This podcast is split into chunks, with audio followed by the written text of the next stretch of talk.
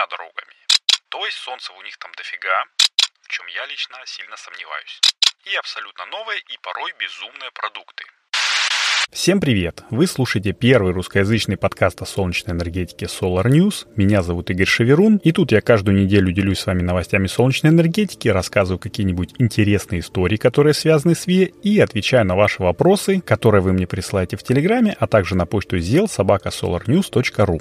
На этой неделе у меня на работе завал, куча конкурсов, а также отчетный концерт за прошлый год, поэтому новостей прям новостей не будет, но будут некоторые уточнения по поводу прошлого выпуска. Так что я планирую, что 52 выпуск Solar News, наверное, будет такой себе пятиминуткой, ну а там, в общем, как пойдет.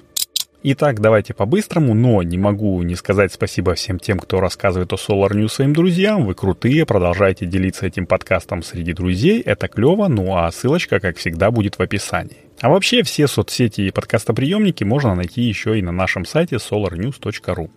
Ну а что же там с прошлым выпуском? Да, да, с ним, в общем, все хорошо. Знатный получился, но мне кажется, что я слегка тараторил. Ну, по крайней мере, так мне показалось, когда я переслушал уже чистовик. Но это все потому, что я пытался рассказать все обо всем интересном и солнечном, что было на CES 2023. Э, ну и хотя бы по чуть-чуть. Это, как мне кажется, мне удалось. Но я тут решил поделиться собранными материалами с читателями гик-портала Хабр и сделал из подкаста такой себе текстовый дайджест. Ну, знаете, там с картинками, ссылками не только на номинации, но и на сами продукты и прочим.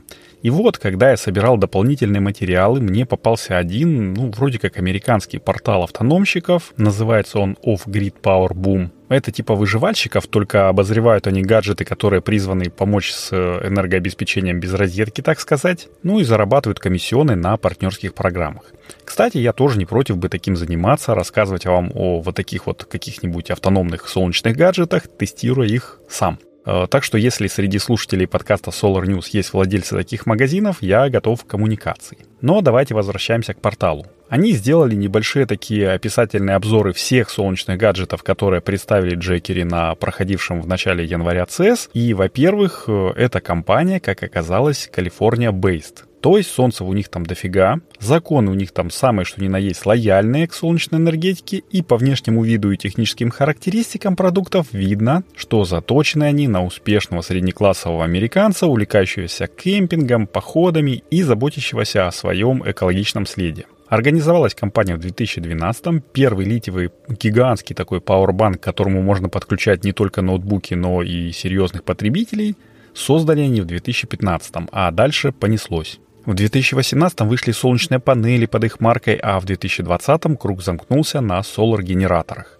Это такие же большие литиевые пауэрбанки, но с возможностью входа от солнечных панелей. Вроде как, куда дальше развиваться? Либо вширь, плодя и ширя продуктовую линейку, либо в сторону, изобретая, ну, в кавычках, конечно же, новые продукты. И они такие решили. Так, чего уж там, идем сразу двумя дорогами. И в итоге на этой выставке потребительской электроники были представлены и Explorer 2000 Pro с батарейкой емкостью в 2160 Вт-часов и встроенным инвертором на 2,2 кВт, и абсолютно новые и порой безумные продукты. Так, ну про вентиляторы AirW я рассказывал. Оказывается, это пока что только концепт. Ну, может быть, на CES они и прототип показывали. У них там идет работа над тем, чтобы через год-два, а может быть и три, уже полноценно встроить их в продуктовую линейку. Но опять-таки я говорил, что не любитель ветроэнергетики и считаю, что для нормального использования ну, таких вот подобных маленьких ветрогенераторов, им нужен слишком сильный ветер, если только Джекери не переизобрела ветрогенераторы, в чем я лично сильно сомневаюсь. Дальше у нас там что? Солнечный тент, да? Ну, солнечный тент и солнечный тент, ну, не совсем. Ведь в английском языке слово тент обозначает и тент, э, ну, такой себе навес в нашем понимании этого слова, и палатка. И на картинке показана именно палатка. И вот ее крылья, то есть вот эти вот самые навесы, как раз и вмещают на себе 1200 ватт арсенид-галевых солнечных элементов, электроэнергии из которых через тот же Explorer можно запитывать гаджеты и освещение вечером. Написано, что палатка водонепроницаемая и не горит. Это хорошо, поехали дальше. Дальше у нас не совсем обычный Powerbank Light Cycle S1 в виде бочки с резиновой основой, которой приделана ручка и ее можно катить. Помимо 3,5 кВт-часовой батарейки и такого же 3,5 киловаттного инвертора, в этом гаджете есть и еще один сюрприз. Гирогенератор. То есть пока вы катите Powerbank, он заряжается. Типа мотор колеса в режиме рекуперативного торможения. Клево, тоже такой себе супер автономный гаджет, но встает вопрос о том, сколько нужно его прокатить, чтобы зарядить полностью, а еще сколько продержатся шарниры и сам этот генератор, если катить его по щебню и выбоинам, а не по гладенькому и ровненькому калифорнийскому асфальту, ну, как и два предыдущие экземпляра, время выхода и цена девайса пока держатся в секрете. And the last but not least, как говорят американе, является DX Power Space Pro. Это еще один прототип, показанный на выставке, но почему-то не вошедший ни в какую из номинаций, и он представляет из себя футуристичного вида чемоданчик обтекаемой формы на колесиках, ну прям как точь-в-точь, как в мультике «Волли». Внутрь чемодана, правда, нельзя положить свои вещи, потому что все внутреннее пространство занимает гигантский аккумулятор емкостью то ли 4000, то ли 6000 ампер-часов. Правда, не указано напряжение, поэтому его ваттаж, как говорится, узнать нельзя. Но зато известна мощность встроенного инвертора. Это 3 киловатта.